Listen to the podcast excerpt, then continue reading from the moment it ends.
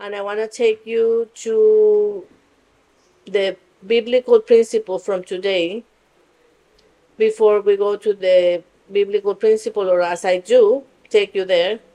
I would like to tell you that our preaching is called how to how can I learn how to learn to love the principle of authority how to learn to love this principle and we are here in front of one of the most important principles in Christian life which is this principle we're about to talk about today and not only is one of the most important ones but is essential without this principle there is no kingdom of God. We are going to try to prove it with the word of God in a few minutes um, to be able to explain it. But last week we were teaching about, we were uh, celebrating the, the Father's Day.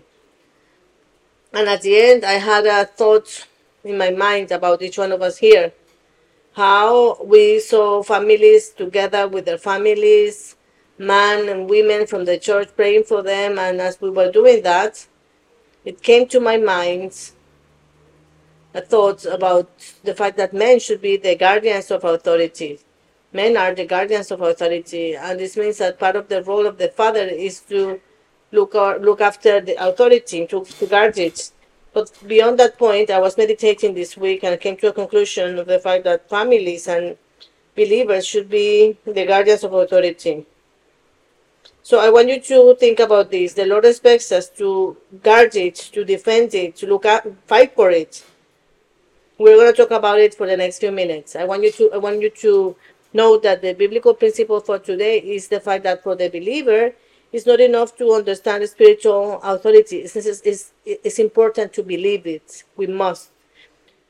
For you and me, who are following Christ, it's not enough just to understand what authority is. And one of the first uh, lessons that we get is about authority, how to deal with it, um, how to heal our authority, that discomfort we have towards authority. And um, in any case, the Lord takes us into a very different process, and He expects that with time, not only you will learn how to heal your relationship towards your authorities, but also He expects you to start loving your authorities, loving authority. Each one, each time we have our meetings finishing, we have a person uh, coming to me, saying hi to me, and I accept the, the love from these people, uh, from all of you. But in, in some cases, uh, every now and then I have people coming to me, it was coming to my mind, they would tell me, thank you so much. And I know you lo- they love us as pastors, but I want them to learn not only to love us as their pastors, but also to love the principle of authority. It's not enough with you having a good relationship with us as pastors, but also it's necessary for you to love authority at home, love authority at work, love authority in your cell group, your church, that we could take um, a, a- special um, love, care towards authority. And I know that's a bit difficult.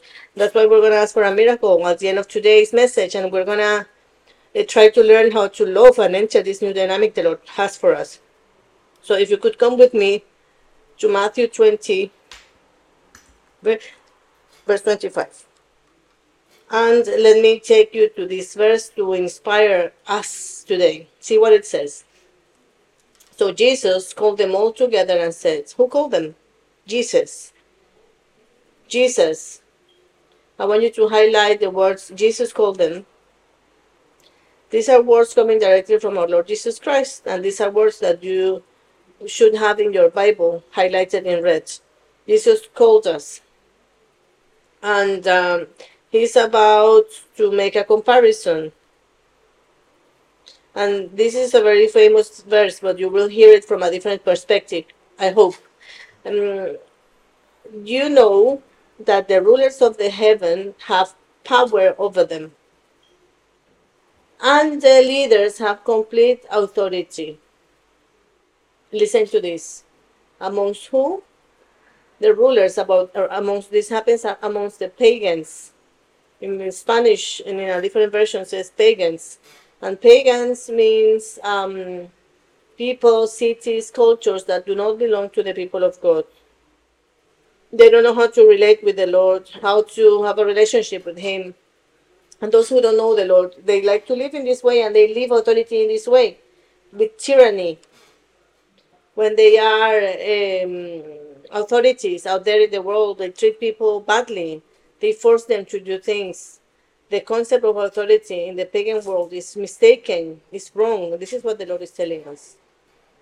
They take advantage of people. Now, I want you to go to verse 26 with me.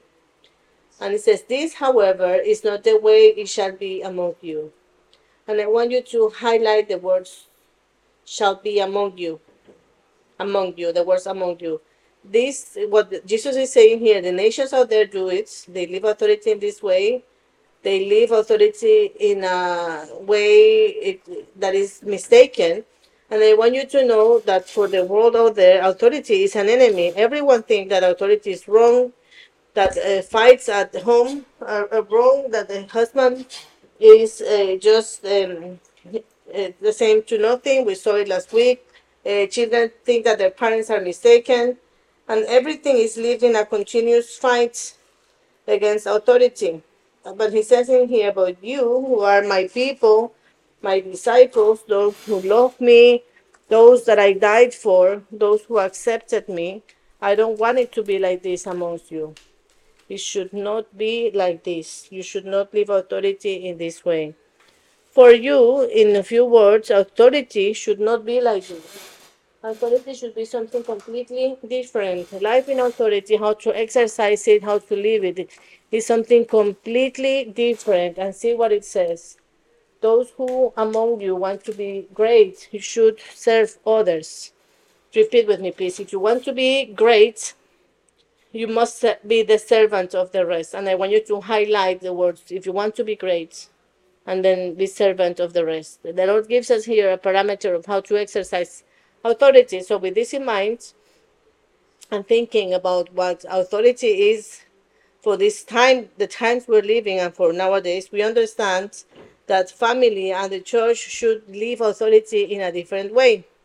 Now that you are walking with Jesus, now that you are a child of God, you need to go back to having a different perspective. And I want you to know this. This has to happen.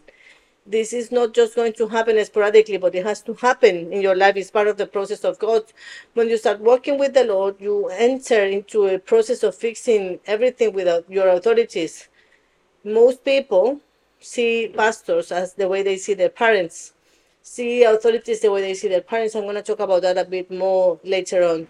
So with this in mind, I want to take you to two current problems or common problems we we live nowadays with towards authority.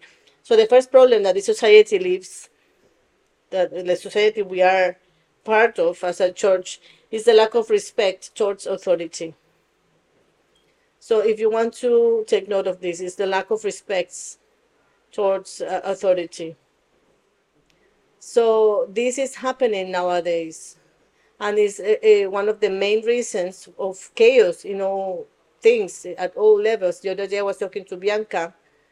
Um, she's telling me that she's about to join the police, and she said she was telling me how the police is interested in having various people speaking the languages of the community. And she was telling me that the logic, be, be, the thinking behind this, the reasoning behind this is that when the police enters a place, a, a community that uh, um, they go into this community and they speak the language, they gain trust. But we were saying that the world here in England has no trust in authority. There is a lack of respect in authority. We see parents at school, for example, the the teacher is is um, telling the students off, and then the, the parent gets so angry and, and, and goes with the child to to even throw a tantrum at the teacher at that time, uh, in our times when we were kids, um, we would have something similar, and our mom will take us, uh, pull us by the ear, and take us in front of the the teacher, and make us ask the uh, apologize to the teacher, which, which, was the right thing to do. So in other countries, uh, third world, so-called third world countries, authorities are still respected a bit, but in these modern societies, it's not necessary to respect authorities. In fact, teachers have a big problem to go and bring a correction to their students because they are um, being disrespected continuously. And I want you to come to Proverbs 29 18. And this happens when we don't respect authority. When people do not accept divine guidance, they don't accept what, sorry? Divine guidance. Another version says uh, they don't accept the vision. But then it says that when people don't accept that authority, the one that gives the divine um, vision, whoever brings, the, so the gift of authority is a gift from God to us. And this is what happens, they run wild. And that's why in countries like um, countries without a vision, without a clear authority, or where authority is not being exercised in the right way, we see scenes, which is what is happening now in Venezuela and many other countries, uh, where perhaps everything has become chaos, uh, health system, the government, and everything because uh, the rulers are either not doing what they should or authorities not being respected. There is no right way of living in front of our authorities. But I want you to know that this wouldn't happen in our families. It happens at home as well. Uh, when we don't live authority in the right way, when we don't, we, when we don't defend it, then um, when the parent stops being, when we start uh, twisting the roles within the family, uh, it's the same. Uh, the same thing happens in a nation. That's why the Lord left this region for us. But then see what happens at the end. But whoever obeys the law is joyful. Whoever obeys the law, and I want you to note in front of, uh, uh on top of obeys the law, say um, right authority. So when people um, won't accept authority, run wild.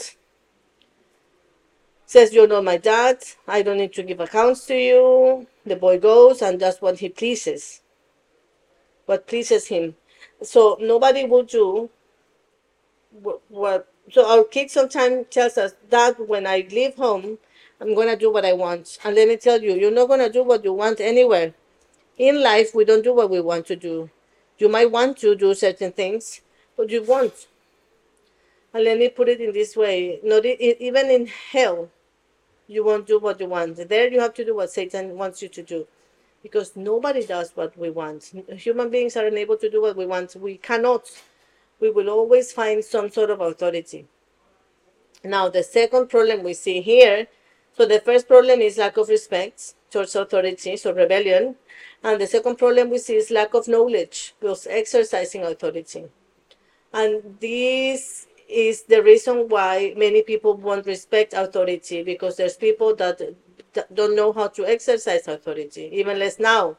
At families, people don't know how to exercise authorities, and there are problems in many levels. And all of this corresponds to uh, ignorance and apathy towards um, authority. So now we are seeing a very strong crisis because people exercising authority will either not exercise it or they don't know the right reasons to do so. When I see it at church, for example, the other day I was thinking about one of our kids. When they when he came, he was very um, uh, cheeky, and I see how his mom was uh, shaping this kid, and now this kid is something else getting discipline and doing everything that has to be done. So there was like a miracle of restoration because he was a very naughty boy. And I remember uh, I, my gratefulness to the, towards the Lord when I was thinking about this, and I thought, Lord, how good you are that you restore a family. And then I thought, I, I, I had another thought. No, it's not about restoring the family, but it's how you restore the authority, right? How you restore authority. When a parent starts disciplining, bringing a correction to their children, what they're doing is restoring the image of authority. And this is what happens in our lives. This is what's happening in everything we do. And I want you to come with me to Mark 9:35. Mark 9:35 we were reading something about the same verse but in a different version or in a different context in a different uh, book. He sat down called the 12 disciples over to him. Who did? Jesus. And what did he say? Who is talking here? Jesus. And he said, Whoever wants to be first must take last place and be the servant of everyone else. So become the last place. You must take the last place, and I want you to highlight those words last place and be the servants of everyone else. Highlight those words as well. So let me explain this problem we're living now of lack of knowledge of authority. So what happens now is that those who exercise authority think that I need to have power and authority to rule upon over people. And they are wrong, mistaken, because that's not the context, the concept of authority from God. I have authority to protect others. That's why Jesus says those who want to serve and want to be in a position of authority, if you want to get married and have children, you will exercise authority. You will have to do so to help them. If you want to be a pastor, you need to do it to help them. If you want to have a company and help pe- and and be in charge of people, whatever role the Lord has for you is for you to help, to protect, to serve. And now, what's the concept of this uh, stage or these people, this generation that we are seeing? That people want to be authority to have power. So, uh, some time ago, we were listening to this verse, and as we were listening to this verse, we were saying, But if I become the smallest one, if I serve everyone, I am going to become the greatest of them all. And then there's the problem. The Lord doesn't want you to be the greatest. The Lord wants you to be the one who protects the most. And many people misunderstand this concept. So being the pastor, perhaps I'm in my office fi- finishing a task. It doesn't mean, or you as a as a parent, I have a 12 year old. If I want to serve her, it doesn't mean that I need to come and do her beds. The Lord is not asking me to do this, to do her beds. He's asking me to protect her. So the perspective is you need to do your beds. I need to help you take all these things so you could follow them, guide you through this, because tomorrow you will need all these tools. So when we understand this, we understand that the paradigm of authority changes completely. And I want you to think right now about what authority means for you. That you are in charge, that you do what you want, or authority means that you support and that you build. You are there to protect people, to protect your wife, to protect your husband, to protect the congregation, to protect the, the group that you are part of right now. That's what authority is all about. So we, I want us to, to think about this because right now we have a lack, a tremendous lack of people that number one won't respect authority, and number two, we have people that want that doesn't know how to exercise authority. So now the wife or, or the, the woman marries the man and you no longer care about him. And when he has to exercise his authority then she won't do it. She won't answer in a good way to it. So we need to educate people again in such a way that we learn how to exercise our authority in the right way and for us to learn how to respect it. But the lord wants us to go to an even deeper level. And the deeper level is the fact that i need to know how to love authority i need to learn to love authority so I'm gonna guide you through some concepts so you could learn about authority. So the first concept is the first fact about uh, spiritual authority is the fact that authority belongs to God. And I want you to take note of this, please. The first concept you need to understand is that authority belongs to God. And this is one of the hardest, most difficult concepts to understand for many of us. When we start um, one of the most important foundations you place in, in in your life is that the Lord is the maximum authority and that God makes no mistakes. That He is the judge, He makes the law, and He executes the law. And whoever wants to walk with God must understand that these are part of God's terms and conditions. And you need to understand two things. First, that He's the one making all the calls. And two, you can be sure that all the things He takes in your life will be good. You know what the problem is? The idea you have about authority, that authority is, is evil. If we have a survey about authority right now, most people would say that authority is bad, that is there to subjugate us, to harm us, because we have a pagan mentality. But the Lord now wants you to have a completely different mentality to start a supernatural love towards authority. Not for the pastor, but for authority in your house. That you would defend your wife in front of your children, You do not speak to your mom like that. You need to submit to her. That at home, the wife would say you need to support the husband. That at church, everywhere, this is the task the Lord expects from us, and you need to do it progressively. But you cannot understand it if you don't understand first that authority is God Himself. Authority is not something, it's someone, it's God Himself. And see what Psalm 115, verse 3 says. Our God is in heaven. Where is He? In heaven. It's talking about superior, in a superior place. But see what it says at the end. He can do whatever He wants. Whatever He wants. And I want you to highlight these words. He can do whatever He wants. You and I want, we cannot, but he does, he and he can. He's the maximum authority. Now, most people have a problem with the Lord doing whatever he wants. You know why? Because they have a problem with their authorities in here on earth, usually the parents. See, through all times we have been the years we have been serving you as pastors, we have always detected something. Every time we see a person coming to church and has problems with the pastor, that person would normally have problems with the mother and this is very strong. And every time we have people that have problems with the pastor, in most cases, they will have problems with the father. The, the what the common thing here is that when they come and they start be, being rebellious in front of the Lord and in, front of the things of God is because they haven't understood or because they had a bad image of God on earth. So a bad image from their parents. So take notes of this, please, because it's super important the one the one person that brings the image of God in your life is God, is your father, sorry. So God is like our father. Take note about this, please. God looks like my father. If you had a father that was very harsh, you will think that God is harsh. If your father was very lenient, you will think God is lenient. If your father is or was absent, you will think God is not in my life. If you fought your father all your life, you will say, God fights me all the time. And that's going to be your relationship. And that's why many believers won't grow because all the relationship is based in the current concept and don't know that God is a completely different type of authority. The Lord is not like my father at the end of the day.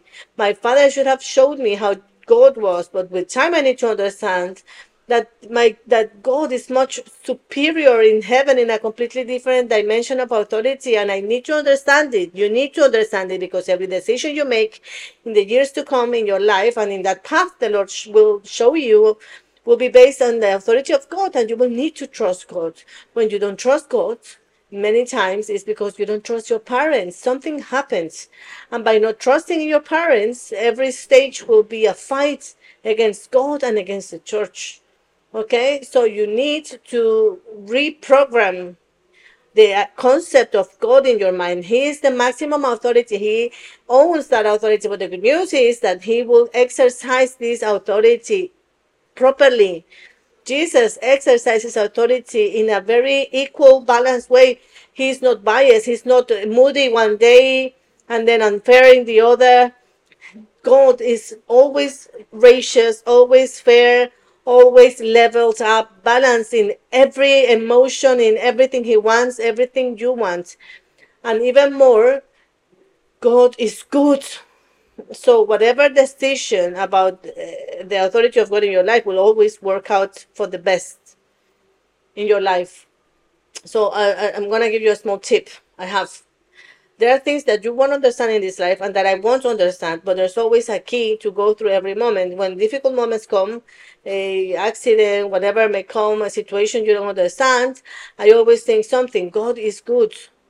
I will never blame God. You cannot blame him. He's so good. When you understand that God is good and he's the maximum authority, you say those who love God, all things work for the good of those who love him.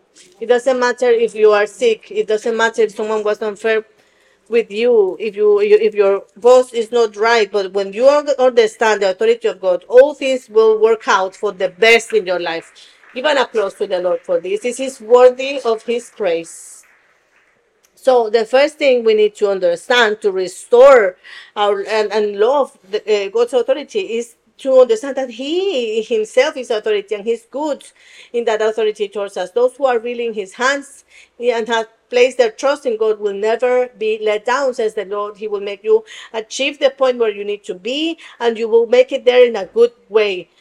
It doesn't matter if you're going through a rough patch right now. So what you need to do is to work on that image of that authority. So let me ask you something. How are you seeing right now God? How do you see God? Is he good in your mind? If you close your eyes for a few seconds, how would you see God? Is he full of conflicts? He won't listen to you. Some people think that God listens to the pastor more than he listens to him or her. And it's not true. He sometimes even hears you more than me, I would say. But at the end of the day, the Lord hears every person. He's good with all of us. Okay? He is always good. So think about this. Now, let me ask you something. When things don't work out well for you, what do you think about God? Do you think that He let you down? And if that's the case, let me ask you the, the, the next question. How do you relate with those around you? How is your relationship with your husband, with your wife, the relationship with us as pastors? How's the relationship with your leaders? I want you to stop and think about this for a moment. How do you see them? And then you will have a few keys to what comes in the next part of the preaching. Let me take you to the next principle, and this is very important. Authority is God's channel of communication towards men. Authority is the way how He communicates with people. So let me say it in, a, in another way if you and I wanted to know what language is spoken in heavens, you, uh, you would say Spanish, or a British person would say English. And the language that is actually being spoken in heavens is not uh, Spanish, English, or Mandarin, is authority. The Lord speaks the language of authority, and you need to learn that. If you don't learn that God speaks the language of authority, you won't have, uh, you won't get along with God. That's why a person with rebellion finds it very hard in Christian life to fall, to move on because everything seems like a problem. Every situation you have in your life is as if the Lord was against you. I know a lot of people, even being here in the congregation, that is like what Gamaliel said. If this is not from God, you are fighting against God. And you know why you're fighting? Because you don't we don't know his language. The language of God is authority if you don't understand this clearly in your life, you will have a lot of pain by going through your life with Christ.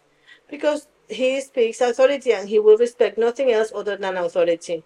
Come to Matthew 28, verse 20 with me, please. And I'm going to tell you why you need to learn this language. And the whole system is moved under authority, everything is made under authority. Matthew 28 20. This is the Lord Jesus Christ speaking the words of what is called the Great Commission. The Great Commission is the big commandment that the Lord has for His church.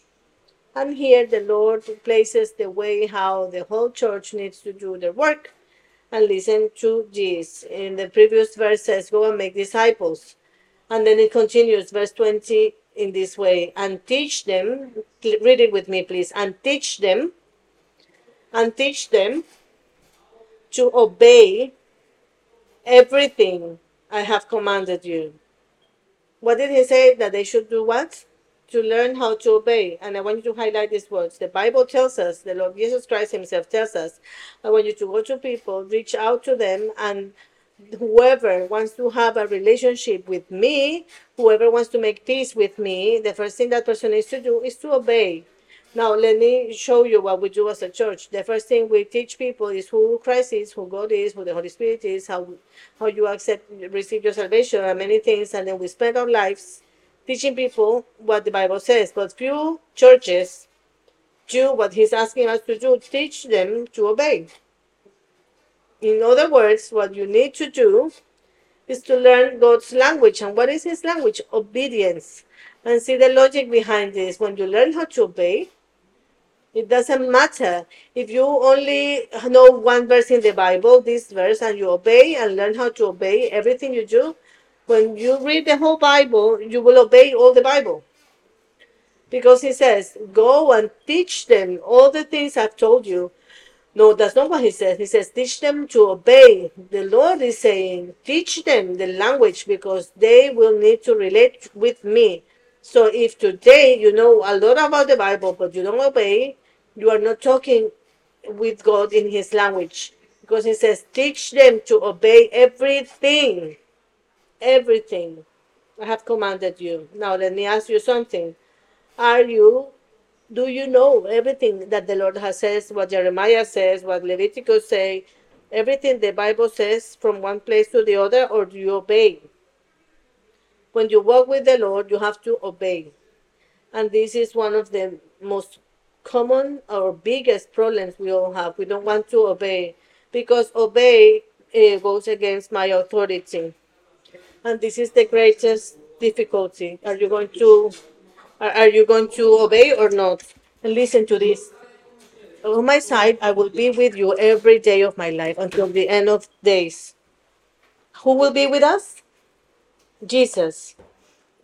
Until when? Until the end of until the end of uh, times. So let me ask you something. Why? How come many of us feel that the Lord is not with us? Do you know why? Because we don't obey. We don't speak His language. Look, when I am with me, with my kids and they obey, immediately our relationship is ruined. You won't leave your house, will you? Do you know that when a person in fam- in a family there's someone that won't obey, and immediately every channel of communication is ruined. You don't want to talk, the other one doesn't want to talk. You know why? Because there's something that is keeping you from doing that. But when the person does what they need to do, uh, communication flows. The language of God is obedience. The language of God is the principle of authority. Just keep it there for a moment. So let me ask you, what are you doing with God? Are you obeying God or are you basing your relationship with God in what you know? Let me take you to the next principle. Authority protects. This concept is very important. It's there to protect us, and I need this concept to go directly to your heart. What is the concept we have as uh, coming from a pagan people, someone that has never worked with the Lord, that authority is evil, is bad, that authority is there to punish us? Think about it. That authority is there to harm something in your life. Some parents have found me outside going with their children, and I have heard them saying, "Look, I'm gonna tell the pastor to punish you if you don't if you don't change." And you know what that boy thinks? That the pastor is evil, is that's being that authority is not exercised properly. And gladly, when you bring them to me, I won't punish them. But I want you to think about this. The image we have from our authorities is wrong. They're going to abuse us, they're going to do something against us, they don't love us, especially if you have lived some sort of abuse or bad situation with your parents. If your parents, I repeat, they were not there for some reason, or if they their continuous dynamic with their parents is wrong, you think that authority is wrong. It's very easy to do that. You will think my mom is so annoying, God is annoying. My parents, and I, at the end of the day, authorities are there to look after us. Let me ask you something. What's the father there at home for? To look after you. What's the mom? Why? What's the point of having the mother at home to look after you? So I want you to take this further. Authority is not only there to look after you, but it's everywhere. Everything is done under authority. Go to Romans 13 3. In your Bibles, you have 13.3, but let's go to Romans 13.4 and listen to what it says. Talking about authority, the authorities are God's servants sent for your good. What for? For your good. For our good. I want you to take note of this verse in, the, in your outline, please. The authority of God is there for our good. And this is part of God's authority. It's not for anything else. Parents, you are at home to do good for your children. You are there. The man is there to do good. And this is not to do what they want. To do good is to shape them in the right way. For everything you do when it comes to this child or that person is for their own good, for their benefit later on. And the right benefit, only knows Lord what the right benefit is. And this is what authority is for.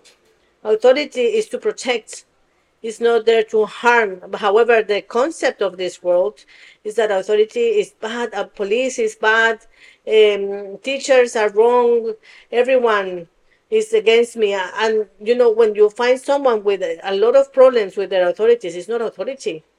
The problem is not authority, it's the person. 90% of our authorities are good in most cases. It's like the pastors. Oh, pastors do this, pastors do that. The truth is that I haven't met any of them. I, I have heard of people that most pastors I know are hardworking people that want to protect their congregation. Most leaders we have, or I know a church here and other churches, people that want, most parents, most parents, and most, most, most um, parents, their intentions, men and women, mother and father, their intentions are always good. Now, the question is if most are like that, why would most people think that authority is, is bad? That's why we don't trust our authorities. And when you don't trust authorities, you are not trusting God. Because authorities represent God. So we have seen three things. Authority belongs to God. Authority is God's means of communication towards men, and authority is made to protect man. And then the fourth is a right relationship with authority is the foundation for unity and blessings. Now let me give you an example. I've known families that are very difficult to deal with and they respect authorities. And their families remain united. And I've known families that are not as firm and they respect authority and the family re- remains united. But I've known families and I've been looking after families. It doesn't matter if they are firm or not. And it doesn't matter if they are lenient. It doesn't matter, but it, since they don't respect authority, their families become divided family where authority is not respected from the father towards the mother, mother towards the father, or children, or outside. It, is a divided family. A family where authority is not respected is a family that is divided. It's a divided home because unity and the most important thing you have, even more than your house, more than your money, more than your degrees, even more than your careers, more than any achievement, emotional, uh, professional achievement you may have, is unity. I want you to think about this.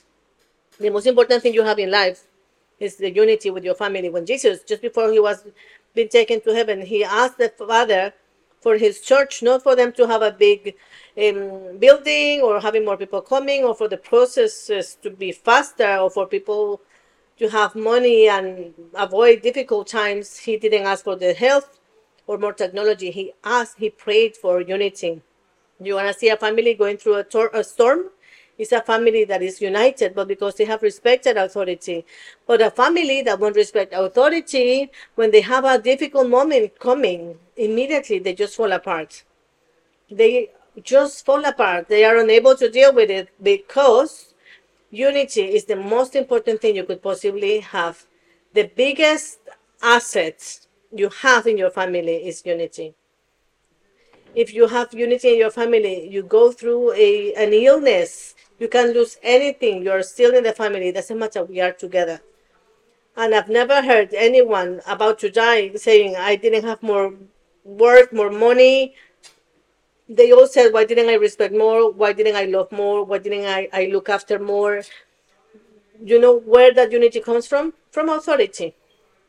Let us see Psalm 133, verses 1, 1 to 3. See what it says. How wonderful and pleasant it is. What does it say? How wonderful and pleasant it is the concept of authority and unity is wonderful and pleasant. Let me tell you something. before I continue. Authority for human beings is everywhere. I've, I've said it already. Everything is done under authority. Families are under authority.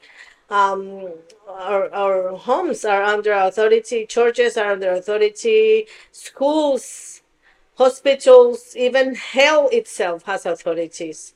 But I was saying at the beginning, if, if someone says, I want to do what I want, you cannot. The world is designed under authority and that's why authority and that's why you need to love it because it's convenient for you to do so.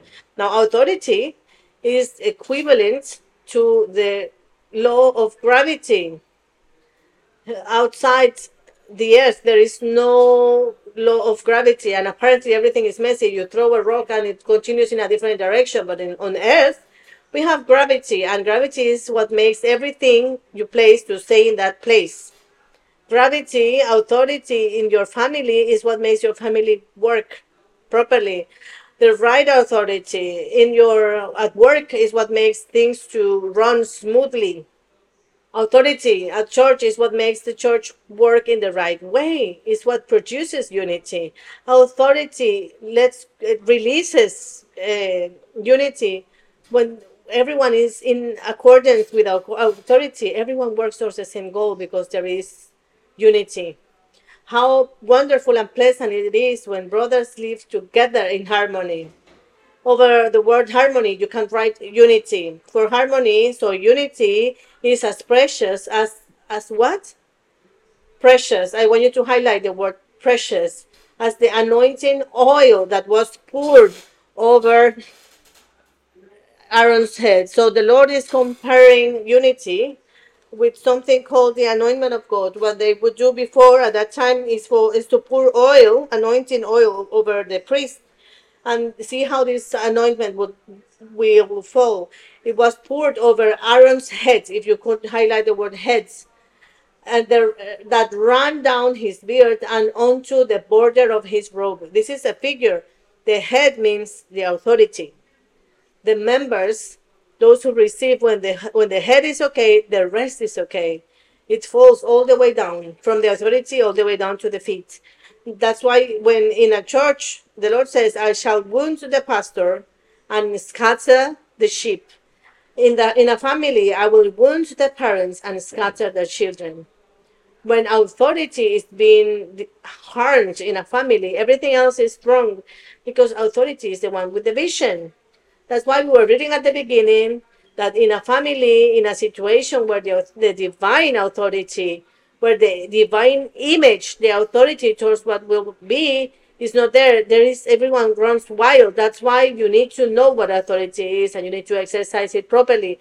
But when that unity comes, is when it comes directly from the head down to the beard and then down to the robe. And verse 3 says that it's so refreshing harmony is as refreshing as the dew from Mount Hermon that falls on the mountain of Zion. Another analogy on how the anointment falls. And there the Lord has pronounced his blessing. What did he pronounce? His blessing. I want you to highlight this word, please. Even life everlasting. Those families that are united, they have blessings. They bring blessings. And those who are divided bring curses. I said it last week. The common factor amongst people you find in the prison is the lack of unity from their parents. They come from um, divorced parents, and the, in the scientific uh, community, most of them would have parents that are still together. And think about it for a moment, please. And it has it makes sense completely. If the parents are okay, children don't have to worry about whether he's going to have parents or not tomorrow.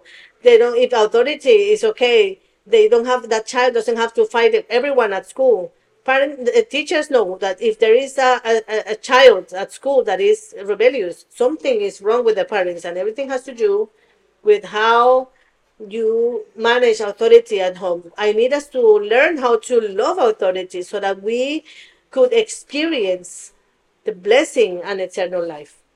Let me put it this way in a church that is together, that is united, it would be easy to do anything in that church a, church that is united when people comes to church people comes here and say i see a family. You know why? Because people is not looking after an institution they're looking for a family. Even with uh, mistakes flaws whatever we're longing for what we didn't receive at home.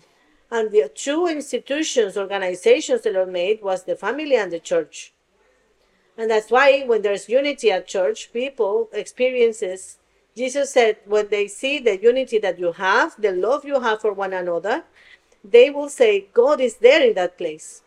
But that's not far. What means that is that there is a stable family. When people around you see your family, do they they see authority at home, they see that authority works the way it should be acting, people would say, I want what they have, I want what that family has. Why? Because there's authority there, and that authority brings unity. And that unity is what we are all longing for.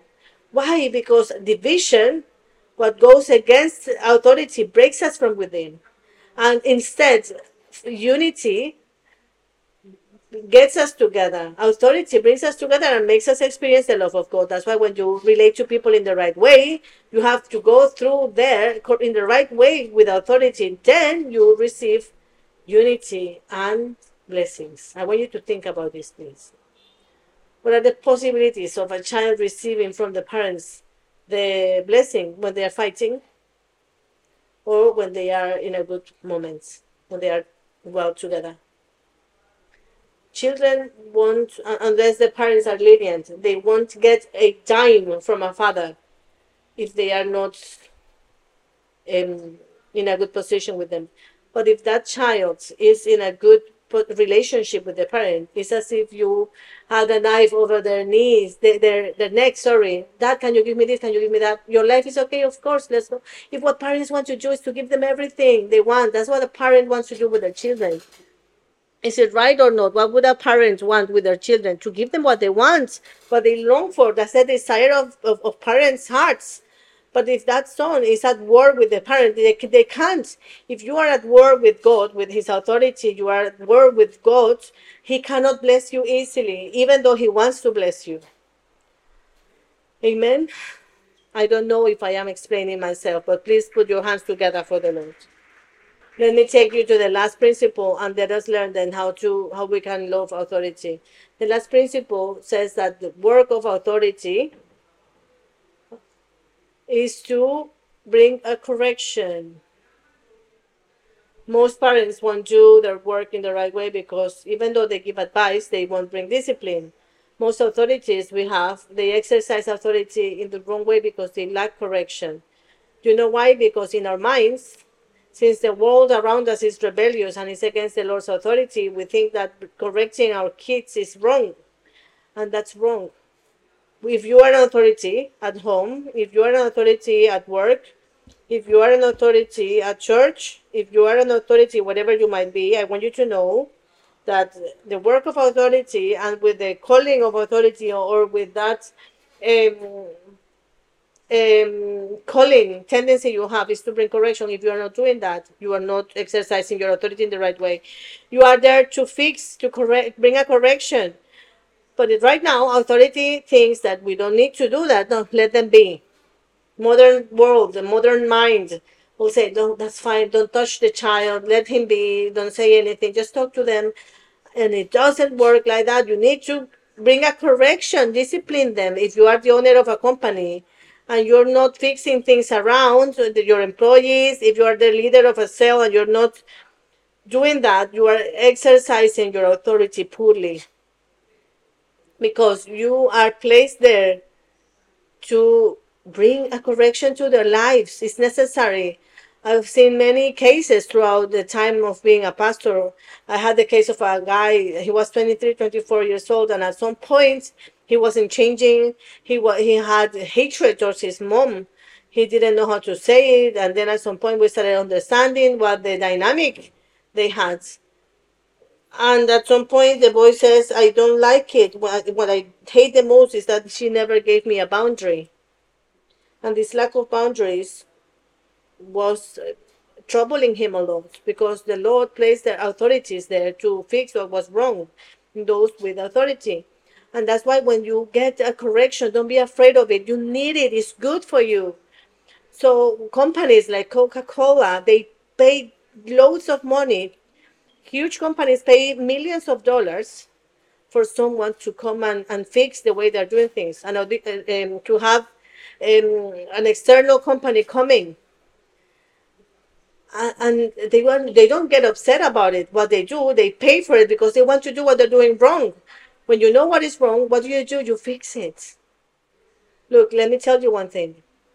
That our children our kids they love the parent they love the most is the one that disciplines them the most. The the, the, the father the, the the parent that disciplines our lives the most is the one that we love the most. The teacher that was more strict the one that you remember the most about that te- um, the teacher you remember the most is the one that brought more discipline that was more strict that helped that taught you how to respect authority the most. Second of corinthians 10 verse 5 the bigger mistake of parents is to believe that you need to remove pain from correction. I want to i want to fix things with my son but i don't want it to be painful for him. The other day i was talking to my daughter and her friends. Uh, how long ago was the last time you got disciplined this long that long? And you yesterday and then i and and i said no this morning. And sometimes our kids think that if we discipline them too often, they are bad. And I want to tell our kids that they're, they're not bad. When you bring a lot of discipline to your kids, you know what you're doing? You are shaping their lives. When you are making a sculpture, the more things you fix in that sculpture, the better it looks. Sometimes our kids and parents think I need to discipline my child. What you're doing is to bringing to, to, to shape them, giving them more and more. Second of Corinthians 10 verse 5 says, we destroy the every proud obstacle that keeps people from knowing God. We capture their belief, their re- rebellious thoughts, and teach them to obey Christ. Highlight these words, please. We teach people to obey Christ. Highlight the words obey Christ. Now, verse 6, and I'm going to tell you this. We have been talking about it for, in a few of our groups. Paul is talking here about the tools, the weapons of, our, the spiritual authority. When we think about the the, the tools, the, the, the weapons the Lord gave to authority, we think, Lord, if, if I am in authority, you will give me the power to do everything I want. I'm going to build a, a church and I'm, I'm going to make fortunes. This is the wrong mentality. The Lord gave us authority for one thing to go against rebellion. And you know what rebellion is? It's a thought. Most cases, more times where we don't want to obey, you know why that is? Because we don't want to. And I want you to think about that. In most cases, in most of the time when we don't want to obey, when we won't accept something in our lives, it's just because I don't want to, and that's it. That's why that's why when Paul says spiritual tools are for you to break every obstacle of arrogance. When you speak with your son and, and correct them, you're saying, Wrong son, you're thinking in the wrong way, that's wrong. When you tell them if that goes against the word of God, what is what's happening to you? Why won't you change your way of thinking? What you're saying to this boy or girl is you're thinking in the wrong way. Authority is to remove that those thoughts and then to capture their rebellious thoughts and teach them how to obey Christ. Now, this is the part where I want to go now. And after you have become fully obedient, to be what? Sorry, fully obedient. Listen to this, please. We will punish everyone who remains disobedient. And I want you to highlight the word punish very, uh, just highlight it, please. You need to punish so that authority is exercised in the right way there has to be a punishment. Otherwise, it is not authority. And the punishment is however the Lord guides you to do. For one person could be one thing, for someone at work might be another. For someone, each person could have a different way of punishment, but punishment is necessary because you and I won't learn if there is no pain involved. The things we have, the, the, the things we have clearer in our minds are the things that have hurt us people who learn how to have a good relationship is probably because they have lost a relationship already. Most of the things we learn properly is because we learn them with pain. We need pain because human beings don't want to obey, and it's important in every aspect. We need pain so much that there are prisons to punish us for our crimes. And supposedly, people go to prison because they need to learn with pain of being eh, deprived of their freedom. So, parents, if you don't punish your kids with pain, you're not bringing correction at all. You need to apply pain is part of it. But what the problem what is the problem of parents nowadays? You don't want to bring pain. You think that bringing pain is wrong and it is necessary. Pain throughout the punishment of the loss is necessary. The Lord tells us. Proverbs three twelve. See what it says. For the Lord loves, for the, the Lord corrects those he loves. Who? Those he loves. He corrects those he loves. If there is no correction, there is no love. If you don't bring a correction, there is no love. Parents, you need to punish. You need to correct your kids. Leader, you need to correct your disciples, and not in the same way. Employees, employers, you need to correct your employees. You have to, if you are in a position of authority, you need to correct people around you. Otherwise, you are not authority at all. And that's the strongest point because for many years we have heard, no, you cannot inflict pain. You're going to, you know, just talk to your child. That's what the dynamic, the narrative of the whole world tells us now. And we have everything that's happening nowadays now chaos. Parents that won't want to correct their children. Now, note what it says. Listen to this, please. Just as the Lord corrects his children, just as a father corrects a child. Just as what, sorry? Just as a father corrects a child. So it means that the Lord is expecting the authority to correct. If you want to be a child, just allow this correction to, ha- to come to you in every aspect. Do you want to be under authority, learn to love it? You need to allow these corrections in your life. That's why the Lord always places us under authority. And authorities make us feel bad. Why have you just gone through this red light? Take a penalty ticket. What is he doing? He's bringing a correction. What for? So that we won't do it again. So that I won't get killed or so that I won't kill someone with my car. Let me ask you, why is it so hard for us to receive a correction? Because it hurts our ego. Now, find, see what it says at the end of the verse. Just as a father corrects a child in whom he delights is what? He delights. He delights when you correct a son that you love that son. It's your delight. Some parents won't delight in their children. And won't delight not because they don't love them, but you know why? Because you don't know. You, you are ignorant in the fact that you need to correct them to be delighted. Bringing a correction to a, a child is a delight, and not bringing a correction is shameful. It's difficult to do it, but it needs to happen because it is a delight for the Lord. So I, I hope that we are teaching in the right way what authority, God's authority is. So very quickly, four ways how you can learn to love the principle of authority. And the first one is by examining my heart towards spiritual authority.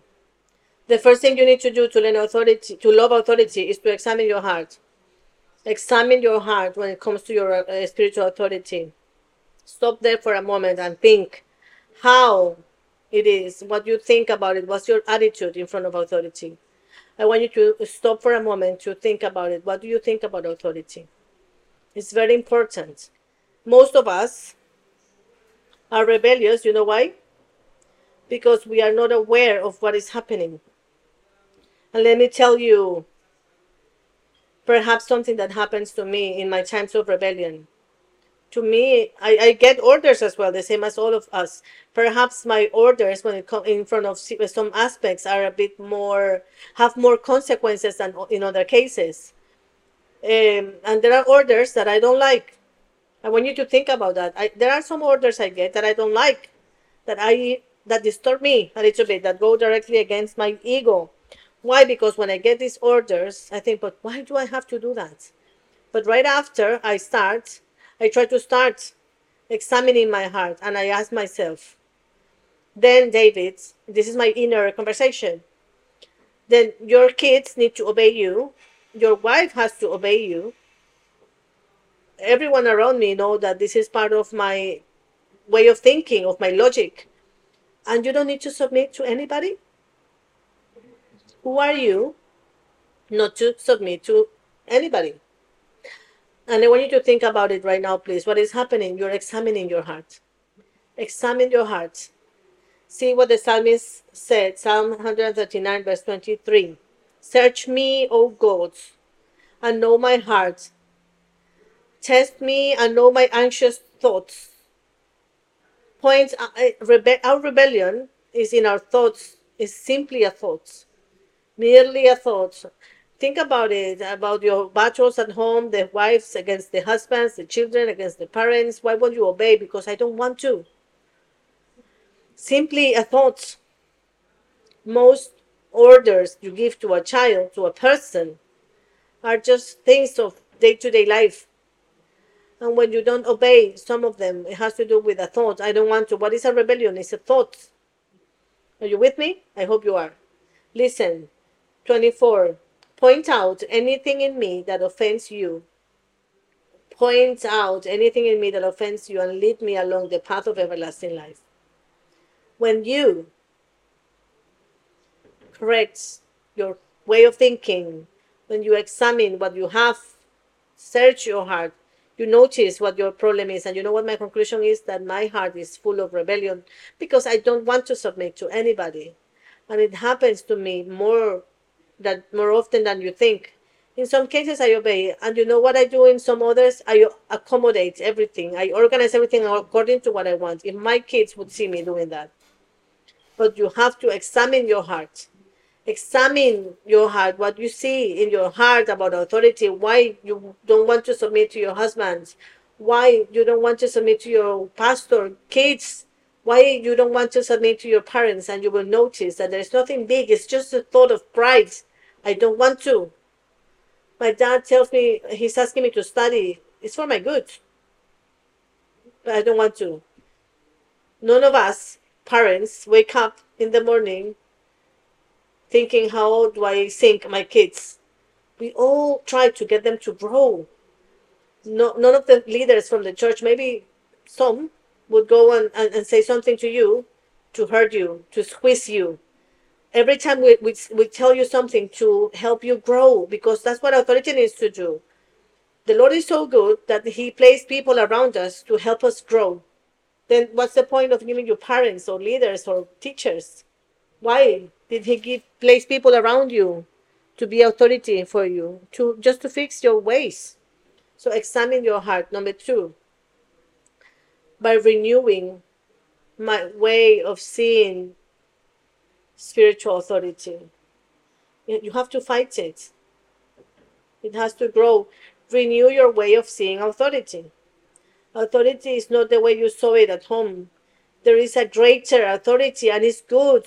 And if you came and there's people here that is eh, that the parents are pastors and was raised with harsh hands, thank the Lord for it. It's best having been brought up with boundaries and without boundaries when there are two people one didn't have boundaries in their lives and the other had all the late boundaries like they were pouring out from heavens. That's the per- this person thanks the lord because he has to recover a bit but this person never knows how to think because their lives is, are so messy. It's easier to recover a child that had excess of limits than one that never had limits. Those who didn't have any sort of boundaries have problems all their lives because their minds won't think in the right way you have to renew yourself. You have you came to the right authority that authority you can trust on. It's not against you. Sometimes i wake up in the morning and i say lord i have to remind myself thank you because you are on my favor and not against me. And you know why i do that? Because sometimes i think that the lord might be against me. And when you examine it properly you renew your mind. You, you, you know lord you're in my favor. What then can be against me you're not here to punish me, you are here to shape me. Renew your mind, church. We need to have a church that loves authority. You need to love authority at home. That son needs to love the authority of the parents. If growing up, uh, loving that uh, authority, all those aspects, the church needs to move loving authority. It's not enough to understand it only. Love it, live by it. Love it wherever you go. Renew your mind. How can I do it? Where can I find it? Three, by supporting Romans 12 2 before. Don't copy the behavior and customs of this world. Don't copy them. This world goes against God. And you are a new generation. We are a new generation. We are people that it, we are clean people, restored people. We are in a different context and discipline, another way of life. We have another way of living. And it's worth living by this way of understanding things because the Lord is giving it to us by supporting and joining my spiritual authority. It's very important. I want to take you to Romans 13 2. See what it says. Therefore, whoever resists authority, whoever what? Resists. I want you to remove the word resists but supports. Whoever resists authority has opposed the ordinance of God. Listen to this. And they who have opposed will receive condemnation upon themselves. If you oppose your authority, what happens? You will receive a condemnation because you are opposing God. And let us put it the other way around. Instead of saying opposing, is supporting. Whoever, therefore, whoever supports authority supports God's ordin- the ordinance of God, and they who have supported authority will receive a blessing upon themselves. Nothing blesses more than supporting authority. When you are supporting your father at home, there is a blessing. When the parent does one thing, the mother another, the children, the, the kids are doing something else, it's chaos, it's a curse, nothing works. But when you are supporting authority, wherever you might be, there is a great blessing flowing and flowing. There is understanding, there's harmony. Fourth point, lastly, by becoming a defender of a spiritual authority, and I want to take you to Second of Samuel 1:11. Let me give you the context of what's happening here. And with this, I finish. Become a defender of a spiritual authority. Become a defender of this authority. Long to defend it wherever you might go. The context is is King David, and King David is one of the men that Bible says that he was the only man that was living according to the heart of God. And the Word of God tells us that there was a king called Saul that happened to be his father-in-law. And this king, you know the story, he tried to kill him and he was chasing after him. He was threatened by David. He felt threatened by David. And at some point in the middle of a battle, David was not in that battle. He was close by. And what Saul did, he tried to take his own life. He was so afraid and he, he, put, he dropped himself over his sword and he was left half dead. And then a soldier was walking by, a soldier from his army. He said, I'm half dead. Please, can you terminate me? Just help me just die. And that soldier helped him and ended up killing him. And he ran away and he went to uh, David. And the word of God says that when he came to David's camp, David was so angry for what this man had done, only to by helping the king who was his authority die, that he killed that soldier as well. And I want you to go to, to this second of Samuel 1 11. David and his men tore their clothes. Listen to this. They tore their clothes in sorrow when they heard the news.